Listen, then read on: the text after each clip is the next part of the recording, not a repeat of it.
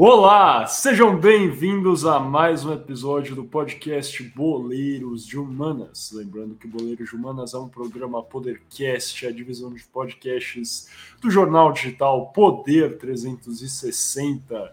Como sempre, eu sou Miguel Galute Rodrigues e estou aqui hoje com Guilherme Ribeiro Paturi, diretamente de Toronto, no Canadá, e com Gabriel Franco, de volta agora o Gabriel Franco, nosso amigo publicitário, falando de São Paulo também Primeiro vamos ao Canadá. Gui, como é que você está hoje nessa nossa gravação do Boleiro de Humanas, meu amigo?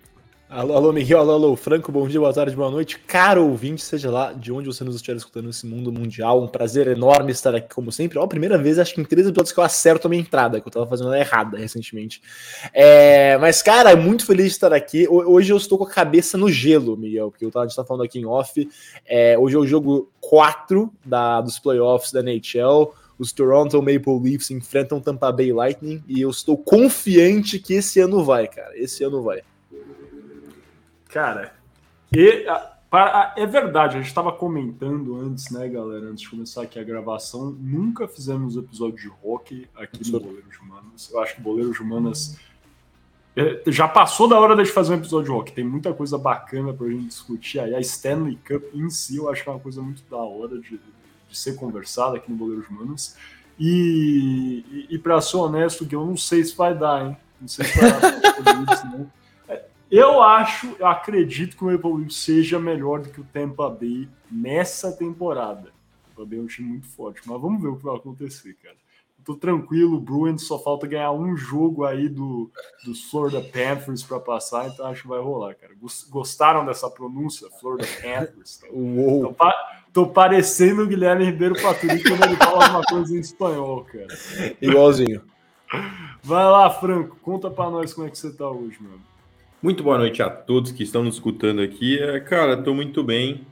É... A gente também nunca fez um episódio sobre galgos. Eu acho que algum dia a gente devia fazer sobre corrida é de galgos. Boa, eu também acho. É uma boa, é uma boa escolha. É, é uma. Inclusive, nós vamos, né? Vocês estão vendo aí, não vou fazer aquele suspense hoje. A gente vai falar sobre apostas. Eu acho que galgos encaixa super bem, né? Apostar em galgos é um movimento de um homem clássico, eu diria, cara. Sim, é, o jockey. O jockey do Rio de Janeiro, cara, um lugar clássico.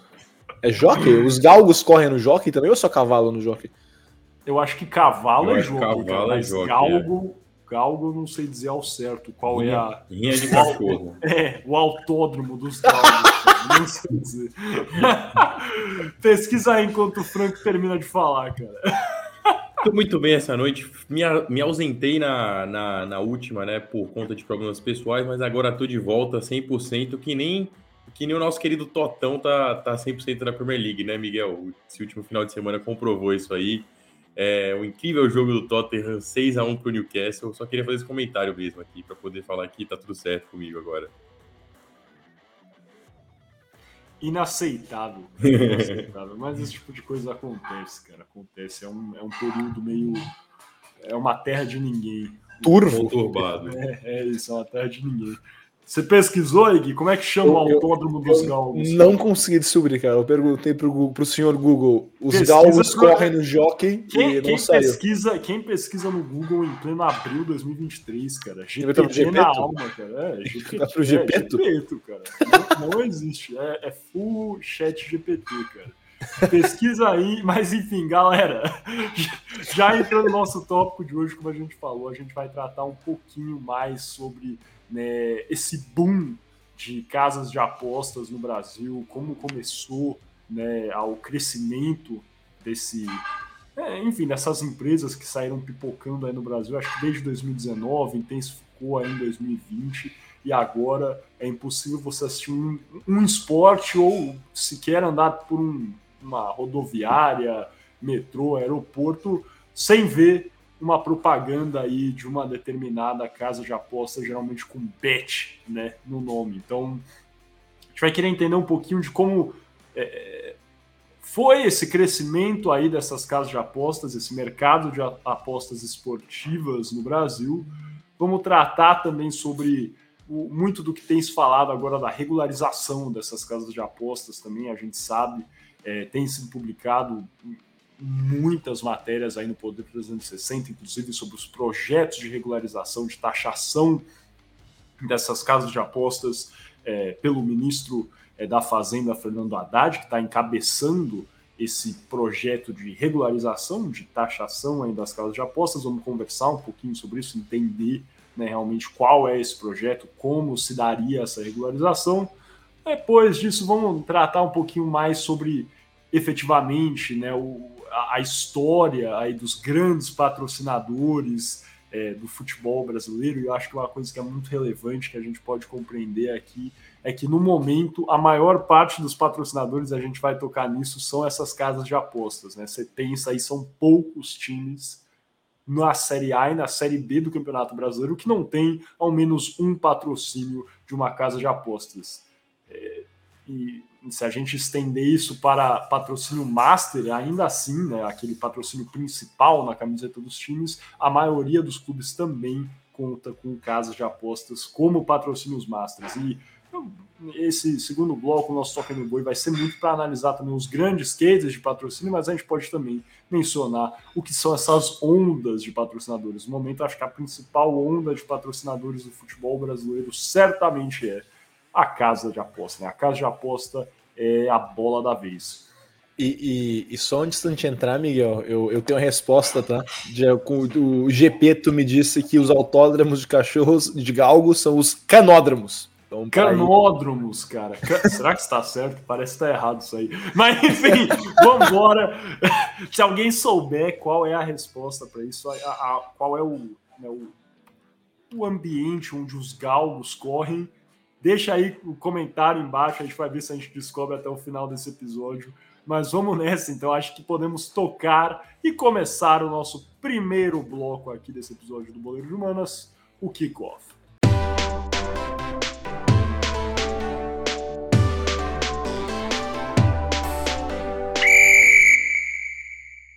Começando então aqui o primeiro bloco do podcast Boleiros de Humanas, o kickoff, lembrando sempre, claro, que você está ouvindo o podcast Boleiros de Humanas, um programa Podercast, a divisão de podcast do jornal digital Poder 360. Antes de começar, só um breve comentário último, juro, sobre os galcos, que é, assim, realmente muito, muito Boleiros de Humanas, né, cara? Tinha uma piada no começo e ela render, tipo, cinco minutos de conversa. É, mas agora, por fim, encerrando, juro, encerrado o assunto de, de corrida de galgos. Eu vou entrar aqui, né, como o Miguel bem falou, é, nesse nosso primeiro bloco, nosso kickoff, nós vamos conversar sobre a proposta do governo que busca regulamentar as casas de aposta no Brasil, entrando principalmente, claro, nos, nos, nos principais principais fatos é, da proposta da medida provisória é, que está sendo editada pelo Ministério da Fazenda. É, já que a gente pode deixar as opiniões, etc., mais para o debate, para as nossas alternadas.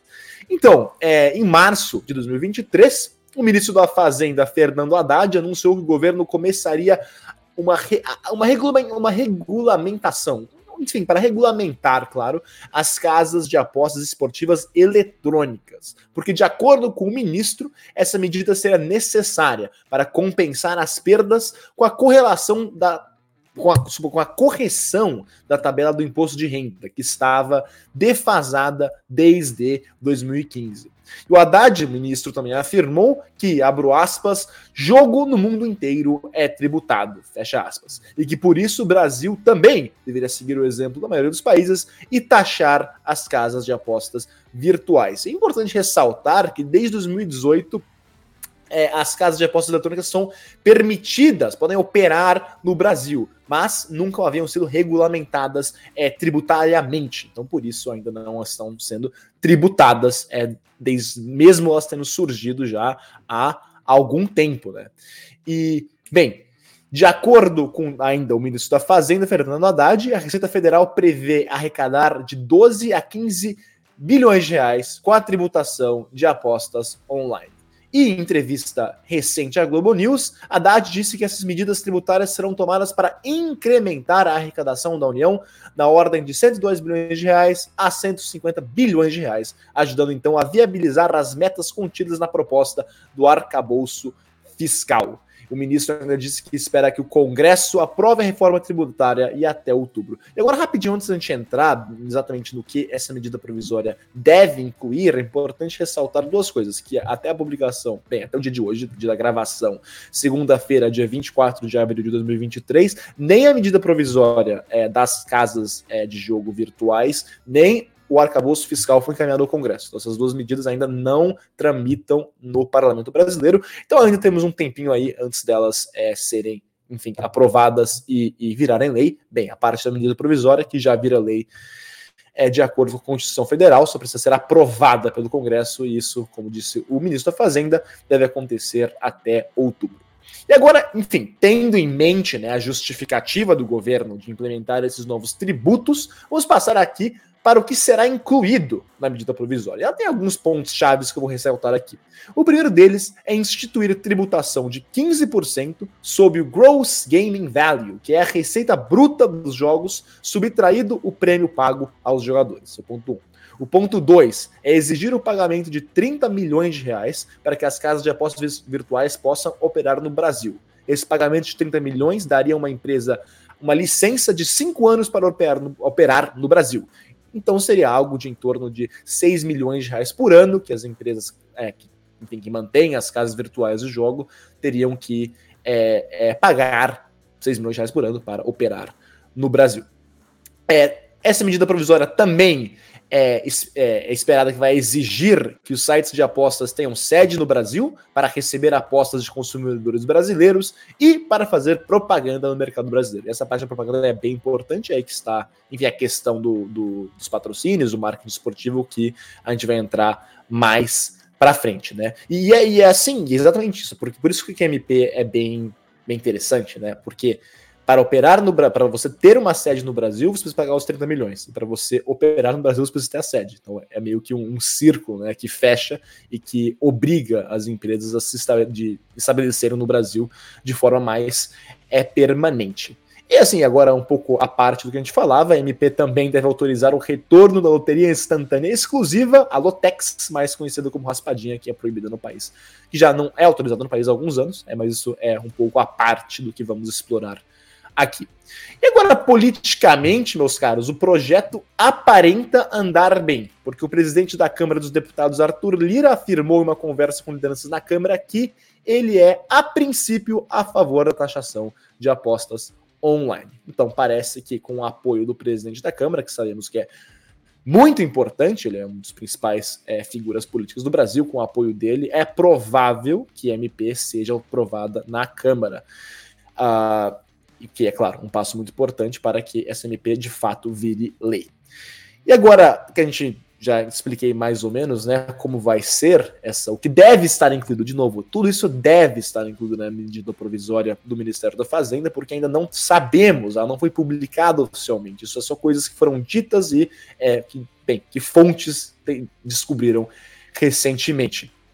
E agora, a última coisa que eu quero ressaltar, meus caros, em uma matéria escrita por João Rodrigues, do Poder 360, João Rodrigues, claro, um dos nossos é, membros aqui do Boleiro de Humanas, um, nosso, um dos nossos primeiros apresentadores, que ainda está conosco é, atrás das cortinas, Miguel, seria uma maneira de dizer, é, membro vitalício, diga-se de passagem, do Boleiro de Humanas, é, escreveu uma matéria, enfim, do Poder 360, no dia 17 de março de 2023, e onde ele frisa, como o Miguel falou no começo, que todos os clubes da Série A do Brasil, menos o Cuiabá, tem algum patrocínio proveniente de casas de apostas virtuais, o que mostra que é, é realmente um, um, segmento muito importante no mercado esportivo brasileiro e que essa tributação, essa regulamentação que vai cobrar bem bastante das empresas, é, é, das casas de apostas virtuais, vai ter um, uma correlação direta com o futebol e com patrocínio no futebol. É, mas com isso, é, eu vou parar por aqui, porque eu vou deixar essa parte esportiva mais para o Miguel e para o Franco entrarem, é, porque aqui eu terminei com os fatos. Eu quero apresentar só os fatos da nova medida provisória, dessa nova proposta do governo Lula. É, algo a declarar, meus caros, sobre essa, essa nova MP que vem por aí? Acredito que a gente vai fazer um bloco mais de análise, né? Que até o Gabriel Franco vai tocar a bola para a gente, cara. Foi bom um bom sobrevoo, igual a gente sempre fala aqui no Boleiro de Humanos. Vamos deixar assim um bloco mais fático para que a gente faça esse bloco talvez um pouco mais opinativo daqui para frente. Mas acho que foi muito bem mesmo e agora a gente vai entrar nessa, né, que realmente o que comanda o futebol hoje são essas apostas.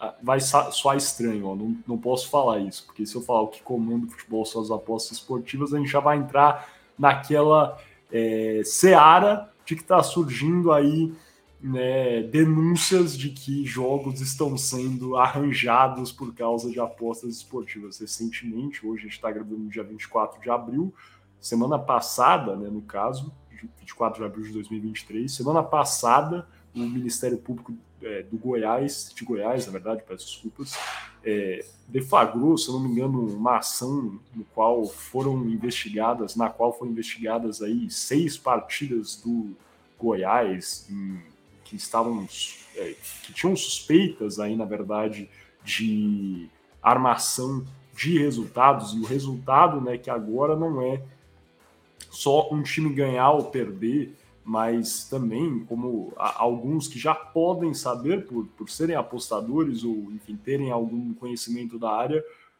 um apostador pode apostar em coisas como, por exemplo, o escanteio, que não necessariamente afeta o resultado, pode acabar afetando o resultado, porque de um escanteio pode surgir o gol de um adversário, mas certamente acaba por, enfim, influenciar aí no, no, resultado final de uma aposta. Ou seja, o apostador pode colocar que um time terá nove ou mais escanteios, ou nove ou menos, nove, é, menos que nove escanteios na partida, né? E tudo isso está sendo aí alvo de, é, né, de investigações. Mas o que eu queria dizer, na verdade, antes de entrar nessa tangente aí, é que realmente o, as, as casas de apostas têm investido aí massivamente no futebol brasileiro assim como no futebol global, eu diria. Então é, é um tema muito quente para quem assiste futebol, para quem torce para algum time, certamente, né? A não ser que você seja torcedor do Cuiabá, aí você tem alguma relação ou proximidade com alguma casa de aposta, querendo ou não. É, eu queria fazer um comentário também que é, esse tipo de regulamentação não necessariamente de imposto, né? Porque que nem, que nem disse o ministro da Fazenda, as caixas de apostas são taxadas em todos os lugares do mundo, então isso já é um padrão nos outros países, né? Aqui a gente tem a Seara, que até acredito que seja uma dúvida que a gente tem aqui em relação ao jogo de azar no Brasil, que o jogo de azar no Brasil não é legalizado, né? Por conta disso ainda, a gente tem essa dificuldade na taxação das casas de aposta online. É, mas é um debate também de casas de aposta que está em outras ligas. Por exemplo, a Premier League decretou semana passada, se não me engano, retrasada, que não será mais permitido com que casas de apostas é, sejam patrocinadores master dos times da, que estão lá presentes. Então, eles só poderão utilizar a exposição de manga, porque a Premier League ela só libera espaço de patrocínio de master e manga. Então, assim, é, não é só o Brasil que está se mexendo por conta é, de, do tamanho dos patrocínios de casas de aposta, né? Outros países também estão se mexendo em relação a isso é, muitos com estratégias peculiares ou diferentes. Talvez a Premier League queira é, voltar a investir em, em, negócios locais e ou os patrocínios tenham ficado mais padronizados, e ou também eles queiram que as multinacionais voltem com tudo dentro, do, dentro dos, desses principais campeonatos, como em alguns times, por exemplo. Acho que o Chelsea tem, tem empresa de telecomunicação como patrocinadora master. É, é, o, o City, que tem, a, que tem o grupo Etihad no, no, no, uniforme, mas enfim, cada um tem, os, tem a sua estratégia para esse, esse tipo de, de, de segmento, mas a gente consegue ver que sim, as marcas de apostas, casas de apostas, elas estão causando rebuliço não só no mercado brasileiro de esportes, né, mas também é, no mercado global de esportes no geral. Exatamente, só para bem fazer um complementar o que o Franco falou, a gente até falou disso aqui já no Boleiro de Manas. Eu não lembro qual foi o episódio, mas o episódio que a gente discutiu o governo Eurico Gaspar Dutra, a gente falou sobre como foi no governo Dutra que foram proibidos os jogos de azar é em todo o território nacional, dizem as más línguas, porque a, a esposa do Dutra pediu para ele fazer, mas isso acho que é eu acho que é conto para, para boi dormir. Agora. É, mas foi, foi, o, foi o Gênio Quadros que proibiu o jogo do bicho, hein? Não podemos esquecer. Isso que foi o saudoso Jânio Quadros. Mas só para entrar na última saudoso. Questão, uma última questão. Saudoso é, é, um termo respeitoso para se referir a uma pessoa que já não está mais entre nós. Ah, perfeito. É verdade, é verdade. É, verdade, pô. É, agora, lembrando que o Jânio Quadros já foi né, o tema de um episódio aqui no Boleiros de Humanos no qual discutimos a copinha. Então, para quem tem interesse em saber qual é a relação do Jânio aí com a Copa São Paulo de Futebol Júniors, dá uma pesquisada que vocês vão encontrar. Mas agora, só para finalizar, um último comentário, cara, isso aí que você lembrou é muito bacana, Franco, né? Que teve essa votação aí pelos times da Premier League decidiram né, que as, as casas de apostas não seriam mais, uh, não poderiam ser mais patrocinadoras masters desses clubes. Isso é um fator muito relevante. Eu acredito que a Inglaterra talvez não seja o, o país que mais aposta em termos de, de né, né, pessoas, apostadores efetivamente, mas certamente é um dos que mais aposta e com certeza é o local no mundo, até mais que Las Vegas, onde essas apostas de cunho esportivo são mais tradicionais. A Inglaterra tem muito disso, tem essas casas de apostas de Londres, bookies, como eles chamam, né, no caso, onde isso realmente faz parte aí talvez o enfim, da tradição do que é o esporte na Inglaterra. Muito bem, então com isso passamos para o nosso segundo bloco, o Toco e Me Voe.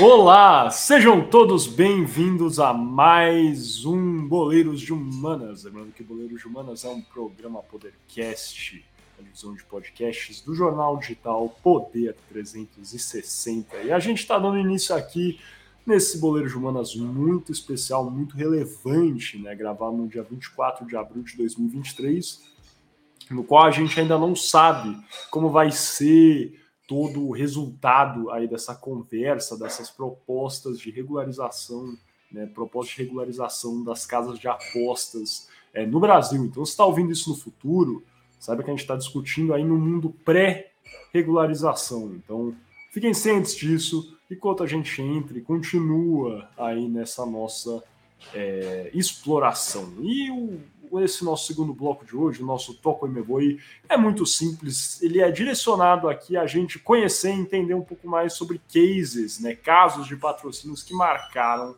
a história do futebol é, brasileiro.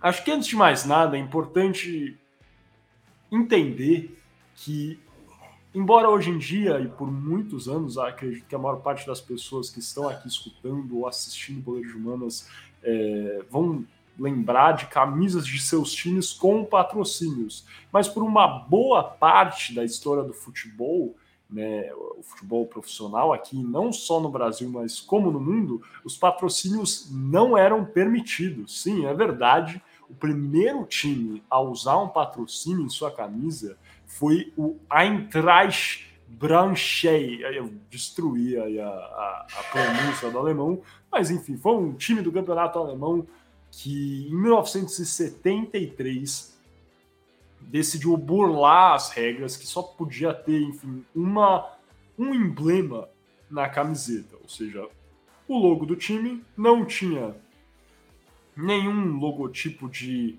de fornecedora é, esportiva e também não poderia ter a marca aqui né, de, um, de um patrocinador. Então, o que, que o, o Eintracht Braunschweig fez? Eles decidiram tirar o próprio logo e colocar então bem grande aqui no meio a logomarca da Jägermeister. Jägermeister, que é uma marca de bebidas muito famosa né, da Alemanha, é, conhecido pela, pelo drink Jäger Bomb, que é né, a mistura aí de Jäger com um, um famoso energético do Tourinho.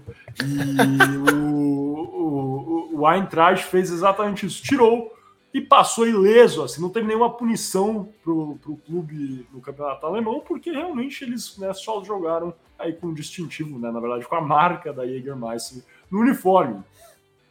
E isso foi um sucesso, sabe? E, e, com o passar dos anos, mais equipes passaram a fazer isso. Um exemplo muito clássico dessa época, é, com, e, e, acho que foi a ebulição foi dentro do campeonato alemão, onde as equipes passaram a fazer isso, copiarem assim o Eintracht Braunschweig, onde o, o Bayern de Munique, que é um dos clubes, na verdade, desculpa, não é um dos clubes, é o clube com o contrato de fornecimento de material esportivo mais antigo do planeta, com a Adidas. É, o, o Bayern de Munique decidiu então estampar somente o logo da Adidas na camiseta e jogou aí diversas partidas com o logo da Adidas bem grande na sua camiseta sem aí o seu próprio distintivo. E foi um sucesso aí entre os clubes do campeonato alemão.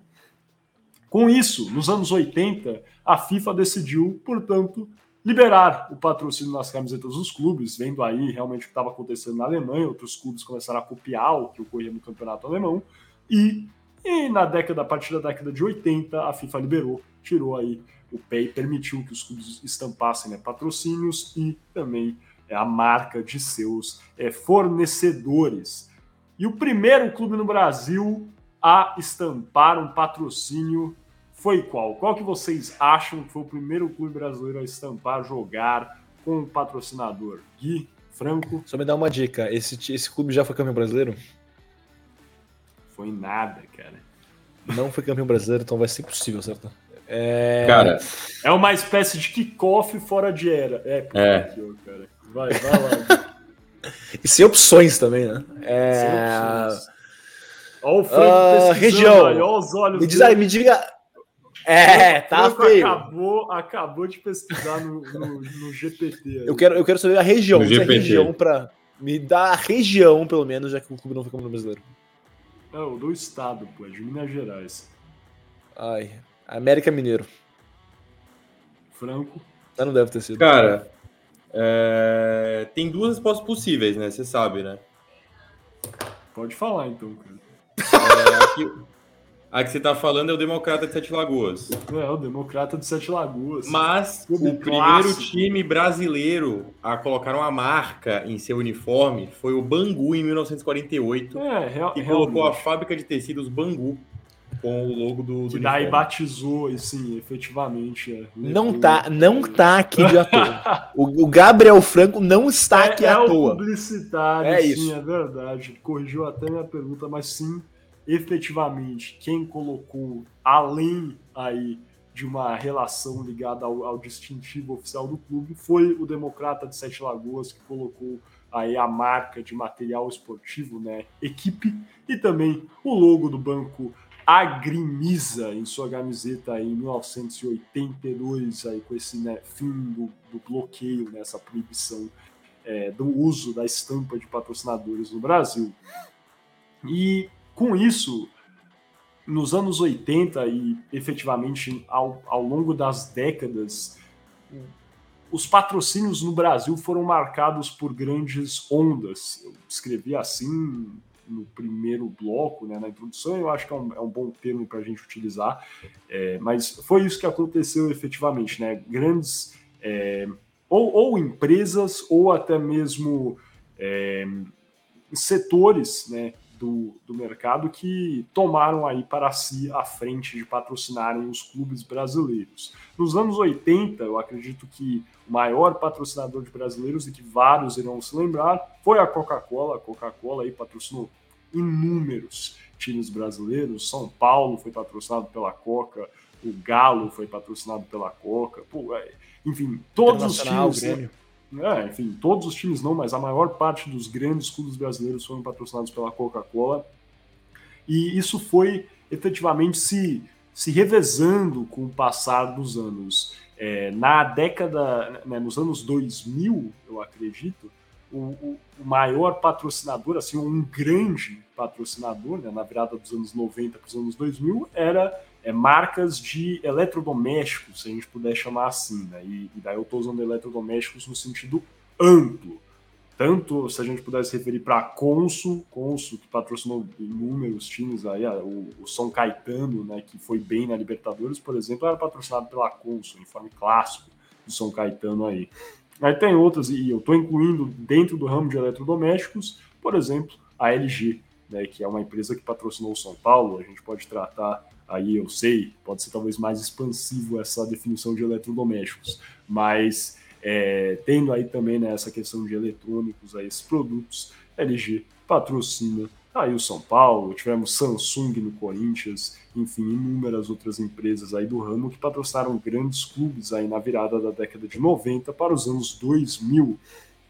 E eu acredito que depois, se a gente for pegar uma outra onda aqui um pouco mais para frente, da virada de 2000, dos anos, né, da década de 10, agora dos anos 2010 é, para, aí, né, entrando na última década que acabamos de passar, quem tomou a frente, né, acredito que aí a partir de 2013, assim, e permeou aí até 2019, foram as instituições financeiras, Acredito que muitos clubes brasileiros nessa época, inclusive até um pouquinho antes, a gente pegar 2012, 2011, um ou outro, mas acho que foi em 2013 que começou a, a ter essa guinada. Muitos bancos, muitas, é, enfim, instituições financeiras passaram a patrocinar os clubes brasileiros.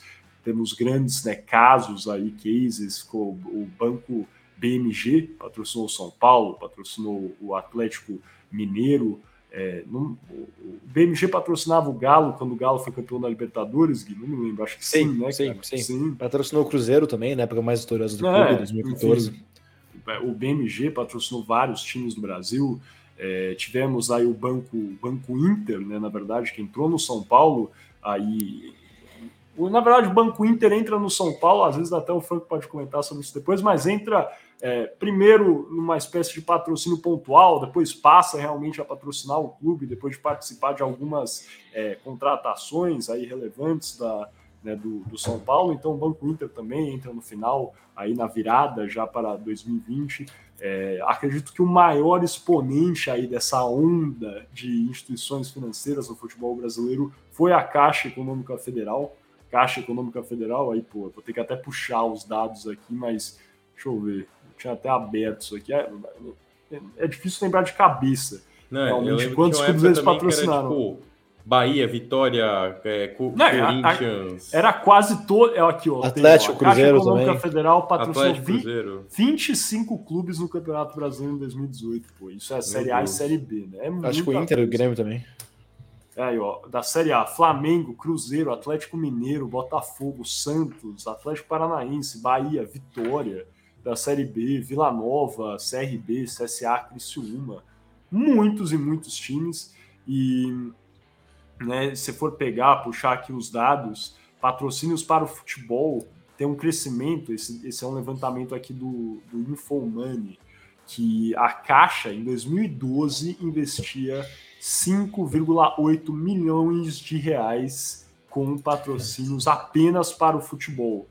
Esse e, número e... cresceu para 97,7 milhões em 2013. Em 2018, né, a gente pegando aí toda essa, essa época e essa onda que eu falei, a Caixa em 2018 investia 127 milhões e 800 mil reais em patrocínio só no futebol.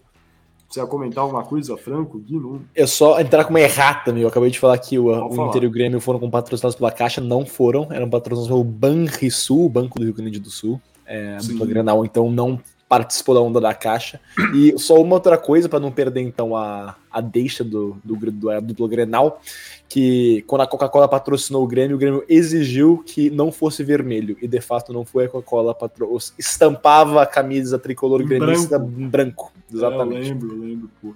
E né, a Caixa também patrocinou o Corinthians por inúmeros anos aí, ó, acredito que a Caixa, não, a Caixa já estava no uniforme quando foi para o Campeonato Mundial, porque era Iveco na Libertadores, mas não lembro se já tinha trocado. Mas, enfim, se não tinha trocado ainda, foi bem ali na era, é, depois da era caixa era caixa no mundial era caixa era já, caixa né? era Sim. caixa pô então é, então patrocinou o Corinthians ou né, aqui de acordo com dados do lance a Caixa renovou aí com o Corinthians em 2016 é, com um contrato de 30 milhões de reais por ano, né, um, um, valor realmente bem, bem alto, ainda mais pensando na época, né, 2016, é, para o patrocínio da Caixa no, no uniforme do Corinthians.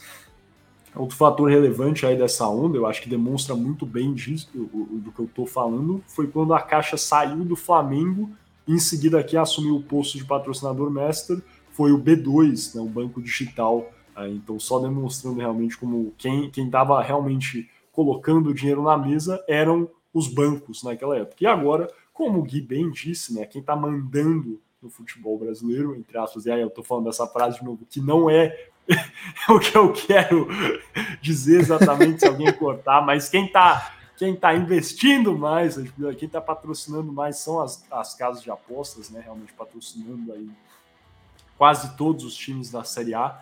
Então, isso certamente é, é, a onda dos patrocínios da vez. E agora entrando mais né, em cases, casos específicos, que eu acho que é bacana a gente relembrar aqui do futebol brasileiro com os principais clubes, ou alguns dos principais clubes do Brasil. acredito que um a patrocínio muito marcante, eu já tinha falado do Corinthians aí, da Samsung, mas outro patrocinador muito marcante é, foi é, as tintas Souvenir no Corinthians, né? Isso é um contrato que não é tão longo quanto da Samsung, mas mesmo sendo um, um contrato curto, ficou marcado na, na, mente, eu acho, desses, dos torcedores corintianos, porque a marca de tinta é, estampou uma, a camisa do Corinthians durante uma época muito vitoriosa aí do clube, quando o time tinha é, né, Marcelinho Carioca, de 1995 até 96, é, no qual né, o, o, Corinthians vence o Palmeiras é, na final do Campeonato Paulista, e o Campeonato Paulista certamente era mais relevante ainda naquela época, e isso foi muito relevante. Uma época aí o Corinthians estava algum tempo sem vencer o Campeonato Paulista e ganha a final justamente contra o Palmeiras, que era bicampeão é, né, consecutivo, no caso, do Campeonato Paulista, então acho que essa, esse patrocínio aí é, é, bastante relevante aí também, além, aí a gente já mencionou do Corinthians, só já foi Samsung, Caixa, agora Souvenir.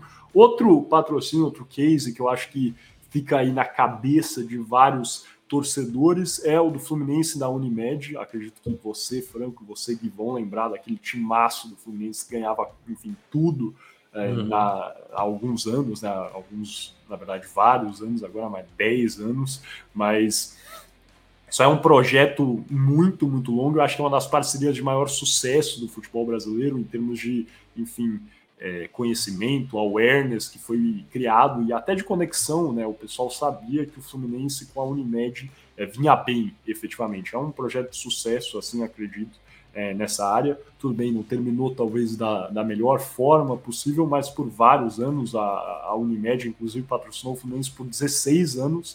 É um dos patrocinadores mais longos da história do futebol brasileiro. Eu não sei exatamente como ele se equipara com, com todos. O patrocinador mais longo já vou entrar em seguida, mas é certamente um dos mais longos, entrando aí em 1999 nossa. E ficando até 2016, né? 16 temporadas por de patrocínio a Unimed teve no Fluminense. Se for parar para pensar, né, a, a, a, Unimed chega no Fluminense quando o Fluminense vai jogar a Série C do Campeonato Brasileiro.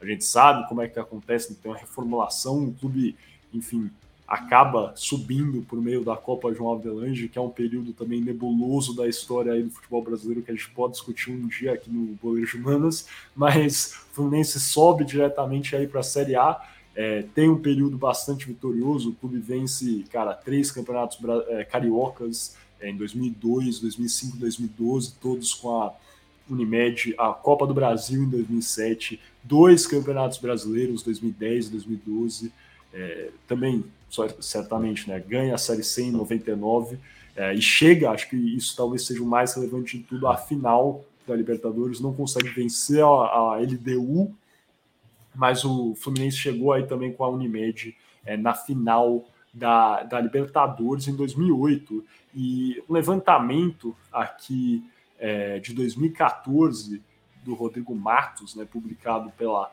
é, UOL, pelo UOL, desculpa, coloca que a empresa, isso é em 2012, em dados de 2012, chegou a ter 63 milhões em direitos do jogador, de jogadores no clube em 2012.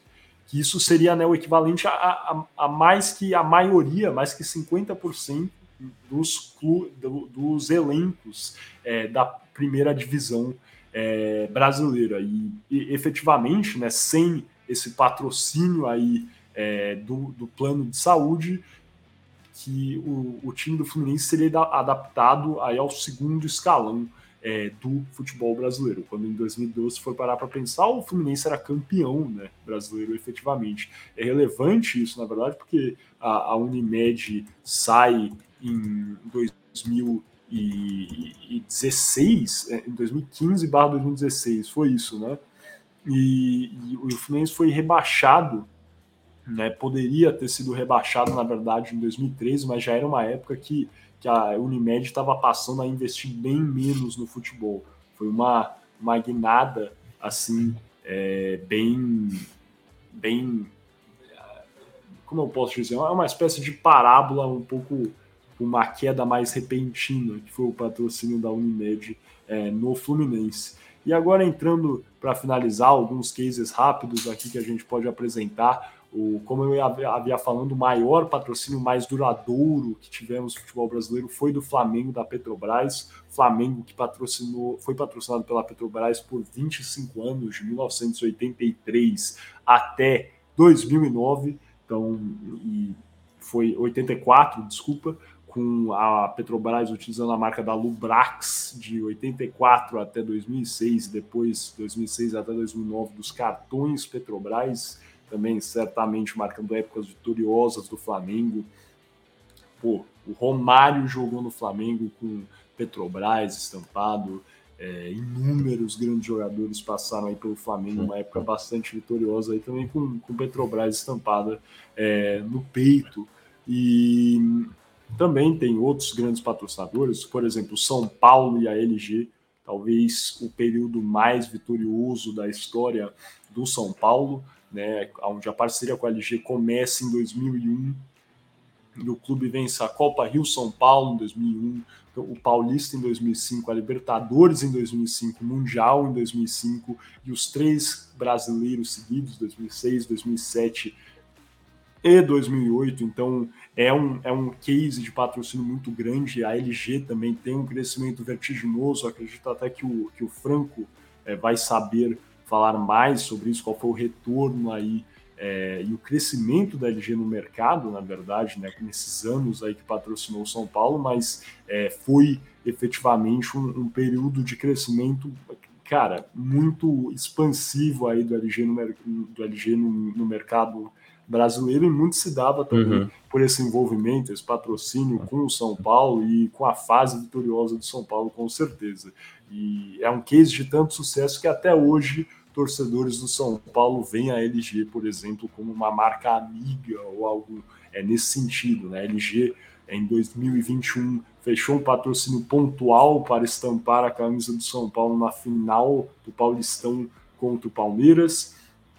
Ano passado, em 2022, a LG fecha um contrato pontual também para estampar a marca é, contra a, a, o Independente Del Vale na final da Sul-Americana. Então, certamente a LG é uma marca que até tem, eu acho que essa visão de ser uma marca amiga do São Paulo, não é mesmo, Franco? É, não, não, não, só ia complementar rapidinho que esse dado que você falou é importante porque no início dos anos 2000 ficou muito muito forte essa entrada de eletrodoméstico, eletroeletrônico no mercado brasileiro de patrocínio no geral. É, você falou de eletroeletrônico Samsung, eletrodoméstico LG com São Paulo, Consul com São Caetano, é, dentre outras marcas, mas só um dado de crescimento que a LG, né, porque foi patrocinadora do São Paulo, ela cresceu exponencialmente a ponto de virar líder de segmento no Brasil. Então ela virou líder na categoria, líder de categoria em diversos segmentos, mas no segmento de eletrodoméstico ela virou líder de mercado no país, na época que ela foi patrocinadora do São Paulo, provar que esse case daí ele é de extremo sucesso. Não só esse case é de extremo sucesso, mas costumeiramente os patrocínios que são de maior, é, de mais a longo prazo, eles costumam dar muito certo para a marca que patrocina em si. Certamente. E agora, acho que né, só para fechar, vale a pena a gente entrar em talvez o, o case de maior sucesso, assim, de conquistas é, de títulos na história do futebol brasileiro, talvez equiparável com um case de sucesso reeditado, não reeditado, mas é, na mesma equipe com uma empresa diferente, que é justamente o Palmeiras com a Parmalat.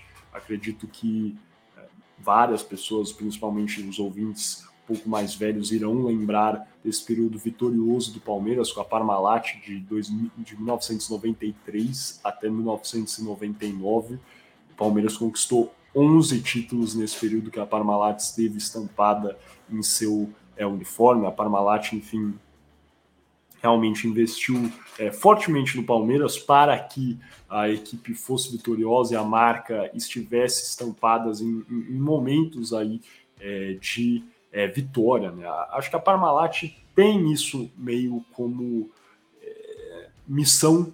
Parte disso se dá também com a estampa é, da Parmalat é, no macacão do, do, do, do piloto de Fórmula 1 Nelson Piquet, né? Inclusive a Parmalat estava lá geralmente quando o Piquet vencia corridas e ao invés de tomar aí a champanhe que é, é geralmente distribuída aí nos pódios de Fórmula 1, o Piquet ficava famo era famoso né, por ter a Parmalat e tomar aí né, o leite Parmalat após as suas vitórias, estava isso no seu contrato. Mas voltando ao Palmeiras aqui, a Parmalat Durante o período Parmalat, a era Parmalat no Palmeiras, o Palmeiras venceu três campeonatos paulistas, dois campeonatos brasileiros, uma Copa do Brasil, dois torneios Rio São Paulo, uma Copa dos Campeões da CBF, uma Mercosul e uma Copa Libertadores. E se vocês estão pensando, nossa, mas é parece que o Palmeiras está é, tá vivendo um período semelhante hoje em dia, realmente. É, agora o Palmeiras, né? é, está vivendo um, um, período bastante vitorioso também, acredito que seja equiparável né, à era Parmalat.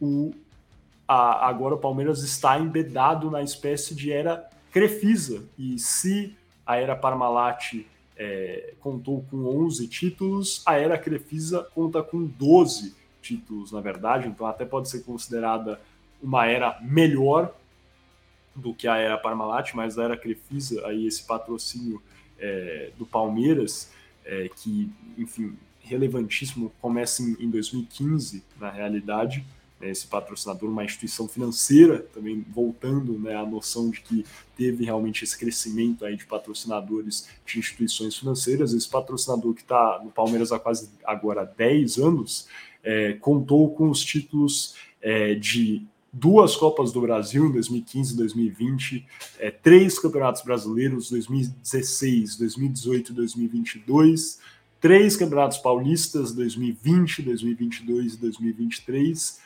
duas Libertadores 2020 e 2021 uma Recopa Sul-Americana em 2020 e uma Supercopa do Brasil. Então, né, são períodos aí, se for até parar para pensar no cunho dos títulos, são, é, é, são períodos bem semelhantes, inclusive a Parmalat também chega a, a mais uma final de Libertadores em 2000 e, 2000 e perde, né, o Palmeiras perde a final da Libertadores de 2000 para o Boca Juniors, se eu não me engano, não está me falhando na minha memória aqui nesse momento, a semifinal perde para o Boca Juniors, enfim, é, espero não estar errado, é, mas é, a, a, Parmalat poderia ter conquistado aí também o bicampeonato é, da Libertadores com o Palmeiras. Acontece que, que realmente foi conquistado né, na era Crefisa aí desse patrocínio. Acredito que esses são, em, em linhas gerais, aí, os maiores patrocinadores ou maiores cases de sucessos do, de patrocinadores no futebol brasileiro. A gente pode conversar sobre mais cases, tem muitos que eu enfim, não consegui mencionar aqui, mas que são relevantíssimos. Pô, teve é, Seven Up no Botafogo, é, hoje em dia tem MRV no, no Galo, né, que é bastante relevante também. Tem SBT no Vasco, que é uma história interessantíssima por si só, e muita coisa é mais que é bacana a gente é, mencionar. Mas acho que a, a, principal mensagem que a gente pode deixar aqui é que realmente tiveram essas ondas aí de patrocinadores no futebol, e isso né, tem sido comum durante os anos no Brasil. E agora o que prevalece, o que tem prevalecido, tem sido a esses patrocinadores de casas de apostas. É mesmo, Franco? Gui, alguma coisa a declarar, pessoal? Eu, eu só quero comentar rapidinho, Miguel, o caso da Fluminense ah, da Unimed no Fluminense, que o único título grande que a Unimed não venceu no Fluminense foi Libertadores da América, porque o Fluminense saiu derrotado nos pênaltis é, frente à Liga Deportiva Universitária de Quito é, no Maracanã em 2008. Mas ganha a Copa do Brasil 2007, o Brasileirão 2010 e 2012. Não, 2010 ou 2008? Acho que 2008 também, não foi? Nossa, agora me falha a memória. 2010. 2010. 8 foi São Paulo. 2010, é, ó, é, tinha que ter um instinto, cara, me, me, me duvidei aqui. É, 2010 2012 ganha também o Brasileirão, então foi, claro, como você bem falou, Miguel, foi muito bem sucedido, apesar do final ter sido feio. Eu não sei, eu lembro muito do Conca, o camisa da Unimed. É, e no Atlético a gente não tem, né, eu acho, eu não, eu não diria que a gente tem um que nem o São Paulo com a LG, ou como, claro, Palmeiras com o Parmalat, não, não digo nem em matéria de sucesso esportivo, mas digo longevidade e identificação com a marca. Eu diria que o Atlético não tem isso. Talvez o mais próximo seja mesmo com o Banco de Minas Gerais do MG, que esteve em 2013 e 14, das principais conquistas do clube recentes. É, mas no ano mágico de 22 tínhamos a Betano. Que né? é isso, cara. Que é isso, pô. O que, cara? A, a, MRV tá investindo tudo isso ah, pra sim. ficar de brincadeira. é que a MRV, a gente tá falando de camisa. A MRV não tem patrocínio. Patrocinou camisa em 2005, que eu lembro que eu tinha uma camisa com a MRV, com a MRV e depois em 2015. Então a gente poderia, se tinha sido campeão brasileiro em 2015, a gente poderia lembrar da MRV. Mas não foi, né, cara? A, a MRV não fechou o patrocínio Master com o Galo? Da, da Arena. Da Arena. Ah, tá. É a Arena MRV. É a Arena MRV. Ah, a Naming Rights, porque a da. O Master a é Betano. camisa é o Betano. Não, é real. Boa. Então é isso, essa é a minha transição, né, cara, pro frango próximo bloco, que a, a, o ano mágico de 22 no Atlético Mineiro foi patrocinado pela Betano. Então, Pô, mas, o, é. mas, a, mas a MRV tá Fora que foi 21, não 22, é isso, tô me, me mas, confundindo inteiro aqui. Mas a, a MRV tá no Galo há muitos anos, né? Tava na sim, camisa, na, na Libertadores, sim. na manga. Ele geralmente fica na manga, a, a MRV. É... O... Diga, Franco.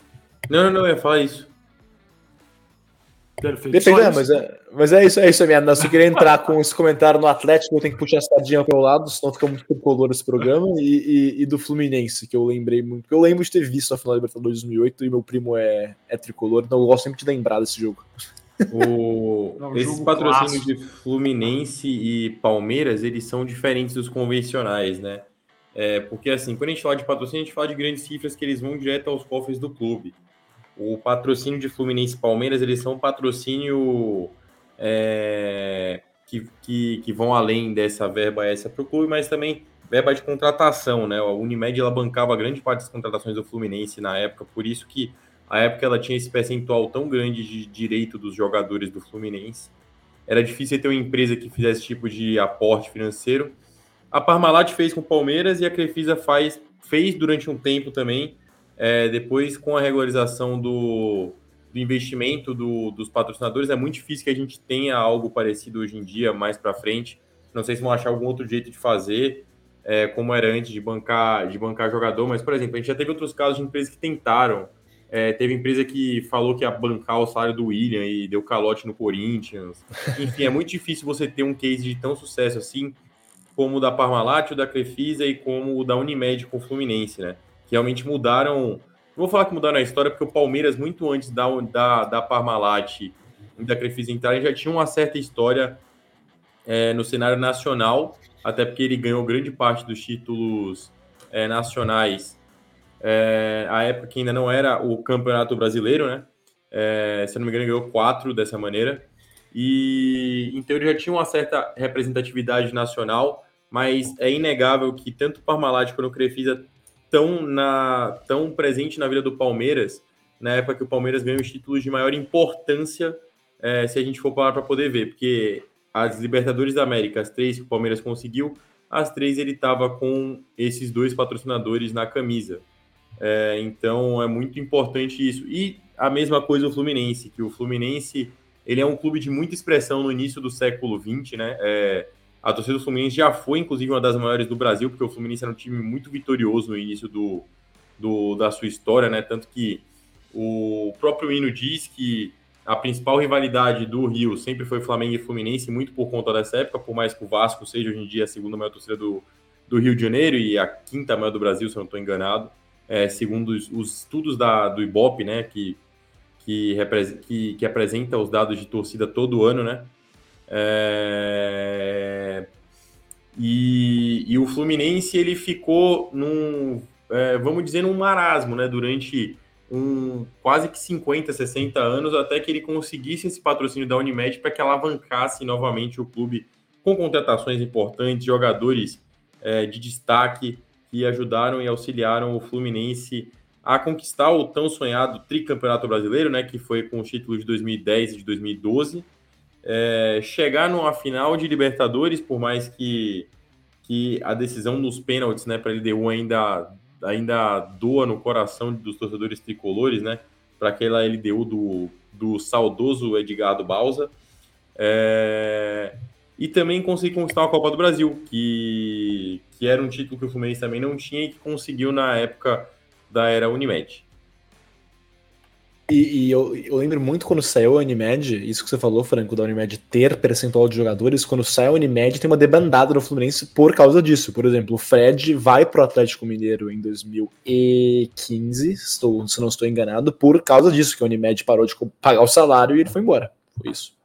Isso aconteceu com diversos jogadores, com Conca também, com vários outros que estavam ali na época, os principais jogadores foram embora do Fluminense. O Fluminense teve uns anos difíceis aí, é só agora recentemente que está voltando a apresentar um bom futebol e estar competindo para não cair. O Fluminense ficou muito tempo brigando para não cair, na verdade. É, é porque na época com o patrocínio era fácil, agora que tem o Guardiola como técnico é mais fácil. Ou o Diniz, desculpa, desculpa. É a mesma coisa. É que esse programa aqui é muito pró-Diniz. Nesse, nesse comentário a gente tem que... Des... Não, eu não sou pró-Diniz, eu sou pró-Dorival, cara. É você não, está do, você não tá dorivalizado hoje. Eu tô dorivalizado. Muito dorivalizado hoje. Mas beleza, é que o Gui não tem técnico, cara. Ele não sabe o que tá acontecendo. É difícil, é difícil. É...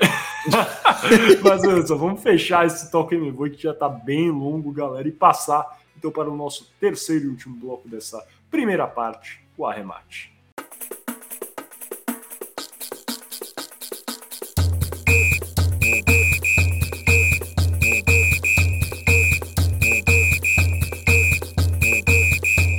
Eu me chamo Gabriel Franco e sejam bem-vindos ao Arremate. É, gostaria apenas de lembrar que você está escutando Boleiro de Humanas, que é um programa Podercast, a divisão de podcast do jornal digital Poder 360.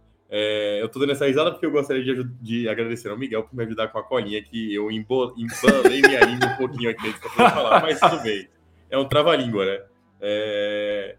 Bom, antes de tudo, eu queria é, abrir o meu tópico. Né? Meu tópico, como vocês sabem, eu vou falar um pouquinho mais sobre como que é a regulamentação da casa, das casas de aposta, no caso, como que, essa, que esse projeto de lei que está, que está para avançar para aprovação no Senado, é, como que ele pode interferir no atual cenário de investimentos e de patrocínios brasileiro. Então, é, eu acho que é muito válido a gente analisar por eras, né, por etapas. O Miguel falou muito bem é, a história dos patrocínios, como que foi a evolução dos patrocínios. Durante muito tempo a gente teve é, a gente teve eletroeletrônicos, a gente teve também bancos digitais, fintechs. Eu, é, é bem verdade que ele evolui conforme a necessidade do ser humano, né? É, porque é, sempre foi comum, por exemplo, eletrodomésticos, mas à medida que a pessoa ela foi, à medida que o ser humano ele foi se modernizando, esse, esse, esse segmento ele começou a ter uma demanda, uma demanda maior e começou a ter mais dinheiro e assim conseguir investir cada vez mais. É, os bancos digitais, por exemplo, em 2012, na época que, que eles começaram a entrar no Brasil para poder tentar quebrar um pouquinho o paradigma dos bancos é, padrões que a gente tem, que a gente sempre teve no Brasil, eles, eles entraram e acabaram causando um rebuliço no mercado. A gente teve o Banco Inter, por exemplo, quando foi patrocinador de São Paulo, sendo o segundo maior, a segunda maior fintech do país, atrás apenas do Nubank, que sempre foi um grande calo no sapato dos bancos padrões, né?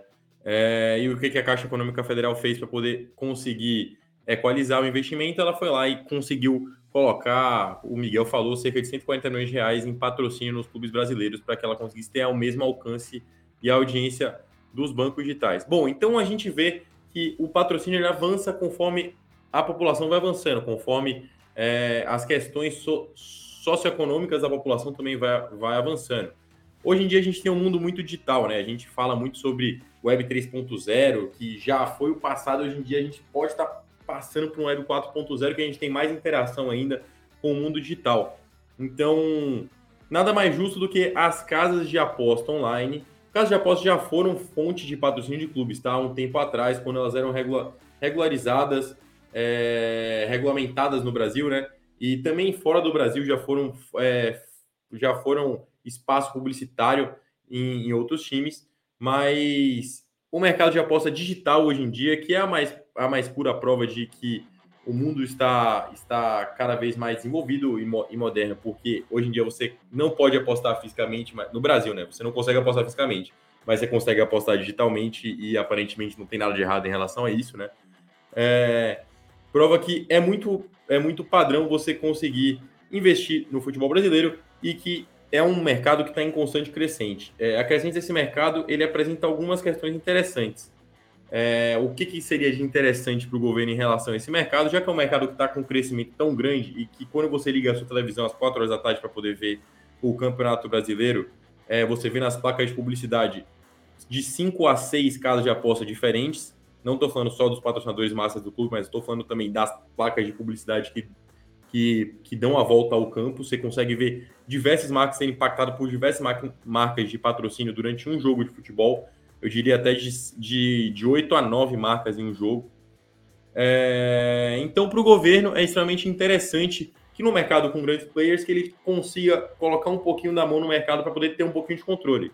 Então, o que, que você espera que o governo faça em relação a isso, para poder ela não deixar com que o mercado ele cresça sem o auxílio do governo, seria a taxação do mercado, que é uma medida padrão é, de quase todos os países do mundo. Né? Tem gente que é muito contra, mas é, eu acredito que tem um pouquinho de sentido também, porque você não pode deixar um mercado completamente estrangeiro e fora do padrão dominar o cenário brasileiro que nem as casas de aposta estão dominando atualmente. É, e é bem verdade também que os times eles recebem dia um aporte gigantesco das casas de aposta. Mas já que elas não são regularizadas, a gente precisa entender um pouquinho como é que elas operam no Brasil, né? É, normalmente essas casas de aposta elas têm sedes em paraísos fiscais. Como assim? Por exemplo, é, a gente tem a casa de aposta é, Migs, Gui, Frank, Bet e O. Beleza. A gente não consegue operacionalizar ela no Brasil porque os jogos de azar são proibidos no Brasil, como bem disse o Gui, bem disse o Miguel também. Então o que, que a gente faz para poder conseguir ter uma casa de aposta no Brasil? A gente inscreve o domínio de site dela em cima de um paraíso fiscal. Como assim um paraíso fiscal? A gente coloca a conta bancária vinculada a uma sede no Bahamas, por exemplo, e a gente vincula a casa de apostas com um domínio estrangeiro no site. Por exemplo, o ponto .io do Sport, Sportsbet que a gente vê depois é, a, é o domínio da, da nacionalidade da casa de aposta. Então, tipo assim, o site ele é, por exemplo, do Reino Unido, que usa ponto .io no final do site. Sportsbet ou não, porque é da Estônia. É, enfim. Mas esse domínio no final, ele pertence, ele dá a originalidade do site. Então, ela não está oficialmente em território brasileiro. Por isso que a gente não vê, por exemplo, é, bet365.com.br, porque o domínio .br não é legalizado ainda por conta da não regulamentação das casas de aposta atualmente. Atualmente, nós operamos no cenário é, que, que elas disponibilizam as plataformas para os apostadores conseguirem apostar e fazer as suas chips, é, e também elas colocam as marcas nos clubes. Então, é, além dessa, dessa, dessa facilitação dos apostadores fazerem as chips, elas, elas conseguem deixar o site no ar e o governo não consegue derrubar, porque o governo não tem o direito sobre o domínio dos sites. É, então vamos lá. As cotas de patrocínio elas vão ser as principais afetadas da história. Por quê? Porque atualmente as casas de apostas investem apenas em clubes de futebol 327 milhões é, segundo o estudo apresentado pelo João Rodrigues, que é o nosso ex-co-apresentador aqui, que trabalha hoje em dia no, no back office aqui do, do, do, do Boleiro de Humanas também, é, auxiliando sempre a gente nas produções de conteúdo, inclusive nessa, né? Porque estamos citando ele. É, e poucas delas apresentam o valor acima do limite que o Gui, que o Gui comentou na hora que ele falou sobre a aprovação da PL. É, qual que é? Esse valor é de 30 milhões de reais. Então, para poder você conseguir operacionalizar uma casa de aposta aqui no Brasil, você precisa tirar do seu bolso 30 milha, pá, colocar na mesa aqui, ó, 30 milha para você, aí toma aí. Fora isso, você ainda é taxado em cima da GGR, que é o que o Gui já explicou, o, a conta feita em relação a quanto que o cara ganha, ou, ou seja, o lucro obtido em cima da, da taxa de aposta, é o lucro bruto. É, então você tem uma dupla taxação aí. Você tem a, a, a, taxa de licença e a taxação por si só, que já vai ser feita e que é feita como qualquer outro tipo de transação que você tenha. É, bom, mas como que isso afeta os clubes? os clubes no geral e as casas de apostas. Hoje em dia, as casas de apostas elas não têm esse custo para operacionalizar no Brasil. Elas conseguem colocar a moeda em real, o cara consegue é, fazer uma um Pix para a conta da casa, banca, da, da, casa de apostas, e a casa de apostas ela, ela não precisa pagar esse imposto em cima do lucro obtido. Ela, ela deposita na conta da casa de apostas e o cara consegue fazer um saque para o seu banco sem nenhum problema algum. Sem problema algum. É, então, essa taxação, vamos supor que seja de 30 milhões mais os percentuais de lucro obtido do consumidor, é, elas vão interferir no quanto que os clubes, no quanto que as casas de apostas colocam, o, colocam de dinheiro nos clubes. Hoje em dia, a gente tem quatro casas de apostas que investem mais de 30 milhões de reais no futebol brasileiro, é, com a exposição de, de patrocinador de um clube. A gente tem a PixBet, que exerce um investimento de 96 milhões de reais no total, Esportes da Sorte, que exerce um investimento de 60,3 milhões de reais no total, Estrela Bet, que exerce, que exerce um investimento de 36 milhões de reais no total, e Betfair, que exerce um investimento de 33 milhões de reais no total. Fora isso, a gente tem outras casas de apostas, mas que não chegam ao valor de 30 milhões de reais, que é o valor mínimo esperado. É, vale lembrar que esse valor de 30 milhões é uma licença que você paga para ter o direito durante 5 anos.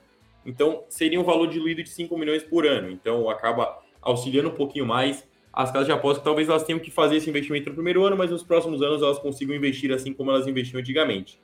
É, mas vamos supor aqui, para poder a gente parametrizar como que seria no próximo ano, caso é, essa lei entrasse, eu acredito que essa lei entrando, ela vai começar a ser válida, talvez, para 2024 mesmo, é, mas com grande chance dela começar a valer para 2025, que seria na virada do ano fiscal.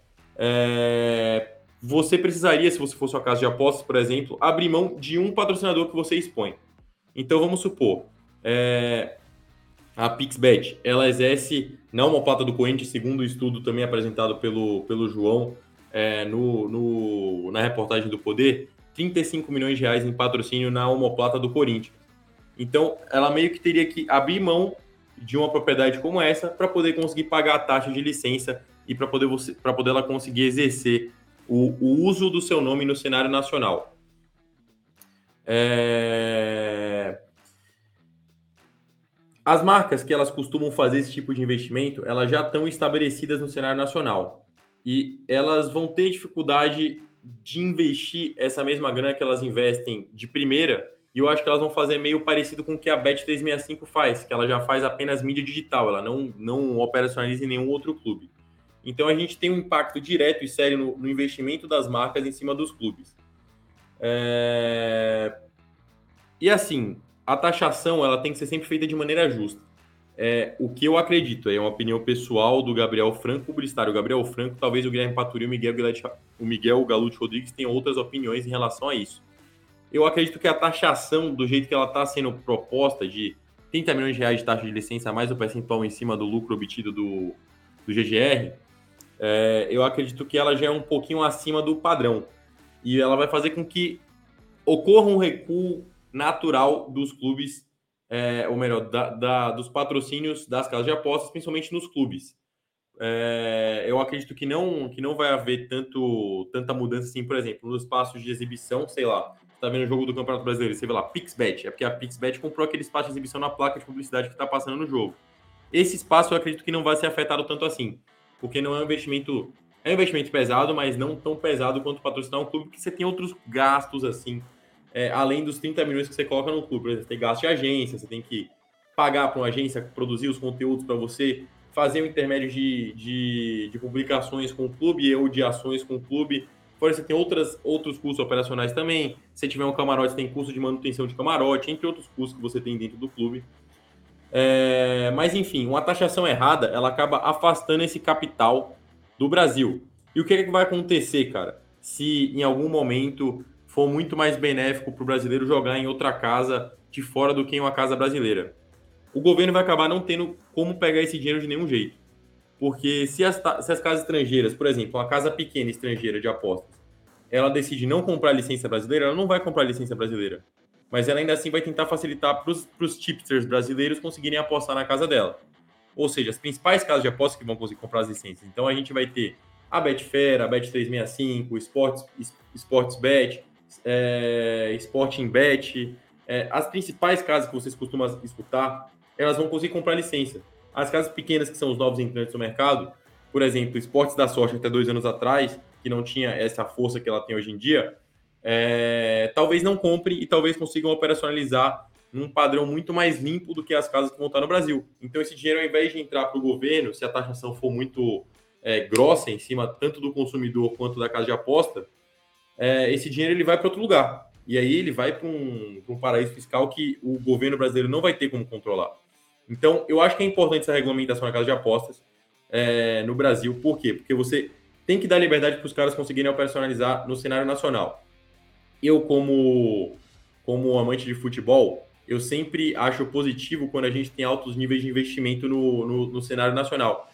E há muito tempo que eu não via os clubes brasileiros com tanta facilidade para poder fechar um patrocínio master. É, por exemplo, no, do, que, que, eu, do que o que eu vejo hoje em dia. A gente via, por exemplo, a Caixa Econômica Federal que tinha diversos times, o Banco BMG que tinha trocentos times, é, fechando patrocínios, patrocínios master por valores que são muito menores do que os, o que os clubes merecem. E hoje em dia as casas de aposta elas têm o poderio financeiro para poder conseguir pagar o que os clubes merecem. Eu acho que é justo é, essa regulamentação, mas ela tem que ser geral também. Não adianta a gente só regulamentar as casas de aposta online porque elas são um mercado em crescente e esquecer das casas de apostas é, cassinos. A gente não vai legalizar o cassino, é, visto isso não vamos fazer com que essa seja uma prática que ela seja legal e que ela seja taxada também em cima em cima do que, do que, é, do que é vendido dentro do, do cassino em si, porque a gente sabe que ele acontece hoje em dia. A gente só não. Tem gente que não sabe onde acontece, mas a gente sabe que acontece. Ele acontece de maneira irregular. Será que não é muito mais legal você regularizar também, assim como é legal você regularizar a casa de aposta online? Eu acho que talvez faça sentido. É... Enfim, pode ser que muitas dessas casas de apostas elas tomem medidas que sejam afastar os investimentos do clube e eu acho que isso vai acontecer, tal. Então reduzir o montante total. Pode ser que seja muito difícil com a casa de apostas invista 35 milhões numa volta de um clube que nem a Pixbet faz hoje, no, hoje em dia no Corinthians. Mas eu não acho que elas vão sair do cenário nacional, até porque elas precisam estar, tá, é, elas precisam estar tá dentro desse cenário do esporte. Mas pode ser que elas dissipem o investimento para outras modalidades. Por exemplo, é, passem a investir em esportes, passem a, a, investir na Twitch, em lives da Twitch, em, em pro players de, de, videogame, enfim, em outros meios que você consiga atingir o público final que atinge o mesmo público do futebol. Então, sim, eu acho que a regulamentação do jeito que está sendo proposta é, pelo ministro da Fazenda, e eu acho que é uma opinião pessoal minha, é, ela é feita de, de maneira alta para as casas de apostas, por mais seja um mercado que ele opera é, do jeito que ele quer hoje em dia e que realmente ele precisa ser um mercado que precisa ser taxado, eu não acho que ele está sendo taxado da maneira mais correta. Não sei se o Miguel ou se o Gui concordam comigo, gostaria de abrir o microfone a eles. É, cara, é uma questão complexa essa, para ser honesto. Acredito que os especialistas maiores nessa área já têm demonstrado como efetivamente, talvez, se o governo agora baixasse um pouco dessa taxa de entrada né, de 30 milhões para, não sei, 10 milhões, que seja, 15 milhões, é, e depois né, permitisse que essas casas realmente operassem com a licença aqui por por um preço mais baixo, ainda conseguiriam lucrar uma quantia relevante no momento e conseguir muito mais né, com o pagamento de impostos daqui a alguns anos ou meses, até na verdade. E realmente é uma, é uma sinuca de, de, né, de bico que o governo está no momento. Acredito que há a necessidade de faturar o quanto antes por causa da aprovação de alguns, de alguns projetos né, o arcabouço fiscal, realmente né, a aprovação aí do furo do teto fiscal e esse rombo orçamentário que foi criado, a gente né, tem acompanhado que o ministro Fernando Haddad procura aí não tapar esse buraco, mas efetivamente criar aí os meios para é, cobrir esse rombo, mediante também aí a taxação das apostas esportivas. Isso é uma das, das saídas que o Fernando Haddad está buscando. Então, logicamente, há necessidade de faturar é, rapidamente para que isso ocorra já nesse é, ano orçamentário.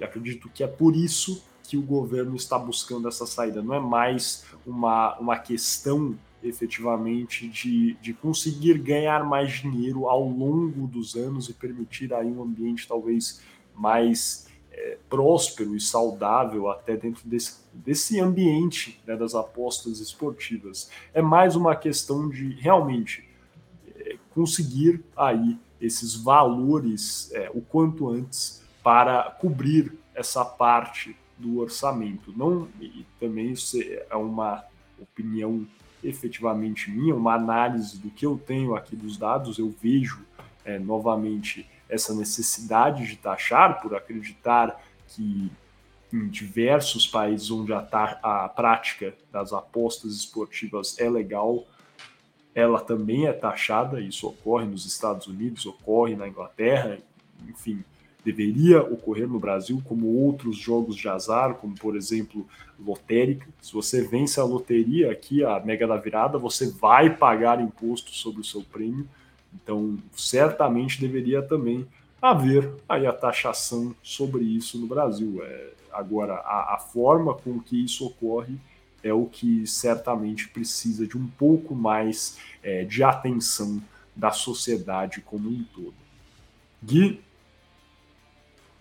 Olha, Miguel, eu, eu concordo com você nessa parte que tem que ter, tem que ser taxado. Isso não tem nenhum menor sentido, inclusive, tá desde 2018 sem ser taxado, é um absurdo. Isso, para começar, já deveria estar sendo taxado. É, foi, inclusive, eu, eu, aponto isso como um erro do, do ex-governo do Bolsonaro de não ter mexido com isso, principalmente no momento em que o Brasil passou por uma pandemia, passou por um momento que precisava de arrecadação, não ter visto isso foi, assim, até me choca, inclusive.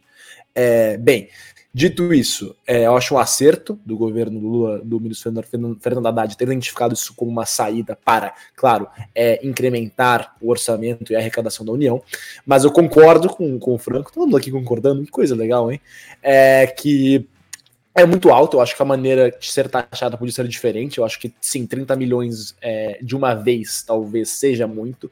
Eu acho que talvez se cobrar 5 milhões ao ano, que, o que acaba, acabaria sendo a mesma coisa, é, seria talvez melhor, né? É, acho que seria menos. menos é, seria um investimento praticamente idêntico, 25 milhões, então seria cada cinco anos, né? É, mas por ser algo pago é, incrementalmente, não seria é, tão, tão duro para algumas casas de apostas menores, né? É, o que acabaria, acho que, ajudando elas a manter operações no Brasil. É, enfim, eu também vou fazer uma errata aqui agora, que eu falei no meu bloco que o arcabouço fiscal não tinha sido apresentado para o Congresso. Foi sim, semana passada, peço perdão pelo, pelo erro. E, claro, agora que a gente tem o arcabouço fiscal, tem o teto de gasto sendo furado, tem esse novo novo sistema econômico que o Ministério da Fazenda busca para, como disse o Miguel, é, é não só tapar o, o, buraco, mas levar o Brasil ao superávit dos próximos anos, é, é, importante qualquer saída ser encontrada. Então eu, outra vez, concordo com a taxação, acho que tem, tinha que ter sido taxado antes, é, tem que ter esse tributo, é impossível que não tenha, mas talvez a maneira de o governo esteja fazendo é, seja ruim para para as casas de apostas, e consequentemente para os consumidores, e consequentemente para os clubes que são patrocinados por elas. E nós sabemos que os clubes do Brasil, que estão é, em muitos casos quebrados, incluindo o meu próprio Atlético Mineiro, precisam mais do que nunca desses patrocínios bem altos e provenientes atualmente de casas de apostas. Certamente. Eu acredito, talvez, que o maior problema não seja nem a taxação efetivamente, mas que aparentemente isso é uma, é uma opinião muito do que tem se falado, certamente ou possivelmente, o, o, Fernando Haddad e a sua equipe do Ministério da Fazenda tem mais planos, tem diversas outras, né, é, enfim, bifurcações aí de como eles pretendem garantir aí o, né, os fundos para cobrir o arcabouço fiscal. Eu espero realmente que é, isso ocorra, porque efetivamente o que tem se falado, e eu acho que porque é um tema de, de, de bastante atenção e relevância pública é que o, o arcabouço fiscal vai ser quase que inteiramente né, é, garantido aí pelo, pelo preço, né, pela taxação aí das apostas esportivas e das casas de apostas no Brasil. É, eu acredito que isso seria o grande problema, talvez, como eu mencionei. Que para o Brasil, como um país como um todo, talvez fosse mais relevante garantir esse orçamento por outras facetas, e há diversas formas de fazer isso. Agora, como o, como o que tem ocorrido no momento é garantir efetivamente esses fundos e não pensar, talvez, tanto no além, né, no, na proliferação aí desses vencimentos por alguns anos. Exato. E eu acho que assim, vai além da questão do garantir esses fundos, tá? Porque nada é garantido. Porque, por exemplo, se eu sou a Bet365 e eu e eu fico sabendo que eu preciso de 30 milhões de reais para poder operacionar é, o meu serviço no Brasil, sabe lá se eu vou querer pagar. E se eu não for pagar, sabe-se lá também se as casas de apostas que elas vão estar tá inseridas sobre, é, sobre as regras é, do, dessa nova taxação de impostos, elas vão, vão ofertar é, odds, né, que são as, as, as chances de, de, de, tal aposta acontecer ou não, que elas dão o, o, a relação de lucro em relação ao quanto você, você aposta, vão ser melhores do que as das casas de aposta que não estão no Brasil. As pessoas elas vão arranjar outro jeito de conseguir apostar, sendo que é, as casas é, vão conseguir achar outro jeito de apostar em casas que, que sejam mais benéficas a ela porque ninguém é idiota de ficar apostando e perdendo dinheiro é, a troco de nada, né? É, lógico, claro. tem muita gente que aposta e perde dinheiro a troco de nada. Mas você perder mais dinheiro ainda a troco de nada, eu acho que as pessoas elas não são tão idiotas assim. Sim. A ideia da taxação da, dos 30% em cima do lucro obtido lá, que é bem parecido com o que. Na verdade, é exatamente igual que acontece com o prêmio da lotérica. É, e, e ainda tem a questão da renda fixa mínima que você não taxa. Essa ideia eu acho legal eu acho que faz sentido você ter. Só que talvez esse, esse custo de, de licença é, ele seja um pouco exorbitante de primeira, porque é o valor de você, por exemplo, é, comprar uma propriedade de exposição na televisão durante um campeonato brasileiro inteiro. Não estou nem falando de time de futebol, tá? Estou falando sobre é, televisão agora, cotas televisivas. Porque as placas de publicidade elas são vendidas, elas não são baratas, tá? Elas são bem caras, inclusive.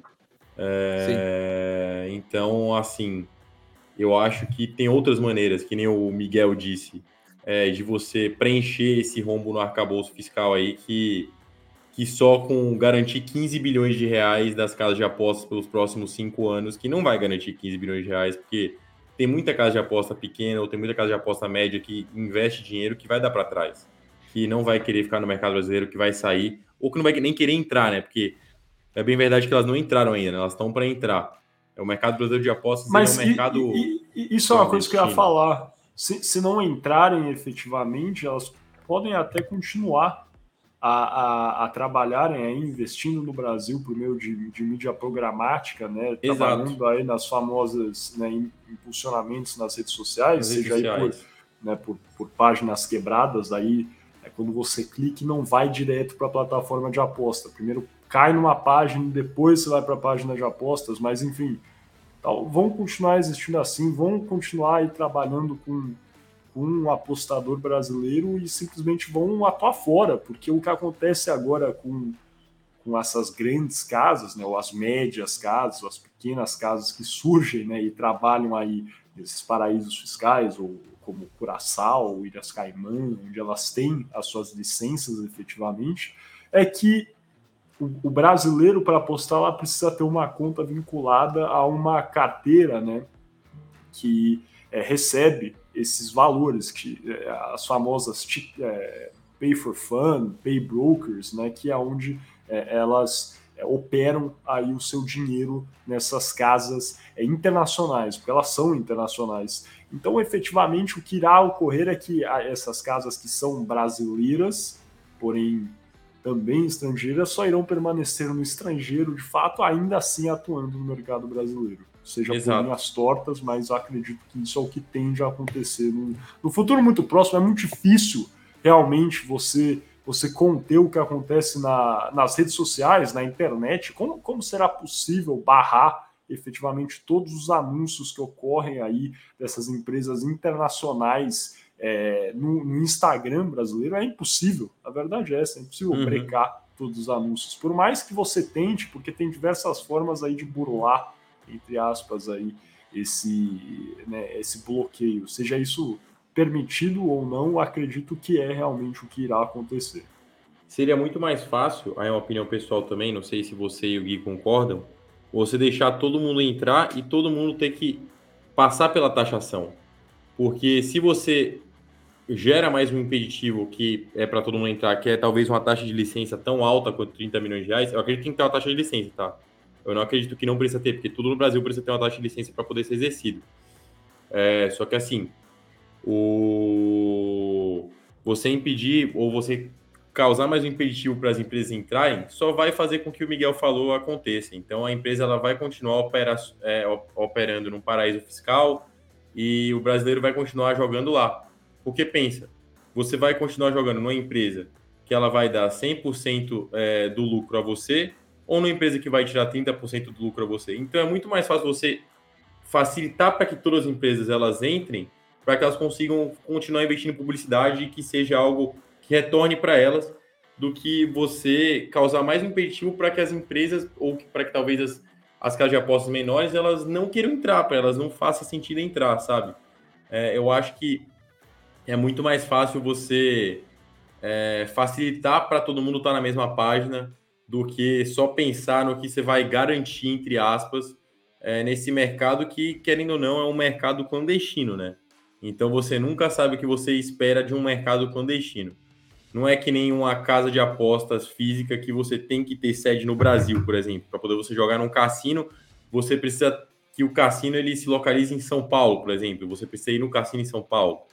Não, você não, você não tem um domínio é, de uma casa de apostas online em São Paulo, porque é tudo online. Então, é, os problemas eles são menores para essas casas do que para o governo. Então, eu acho que o governo tinha que pensar um pouquinho mais na questão do poder de barganha, que as casas elas têm muito mais facilidade de falar, eu não quero é, entrar na taxação, do que o governo falar, você vai ter que entrar na minha taxação. Porque é exatamente o que o Miguel falou, basta fazer mídia programática, não pagar a taxa de licença e continuar usando uma plataforma que auxilie na, na transação bancária para quem for fazer investimento, para quem fazer aposta no, no seu site. E, e Está mutado, Miguel. Eita, valeu aí, Gui. Mas só antes, antes de você completar, cara, eu acho que uma coisa que é muito relevante aqui a gente mencionar, eu tô falando por mim, não sei se o Franco vai concordar, mas não é que nós estejamos aqui compactuando com essa atuação de burlar a legislação brasileira.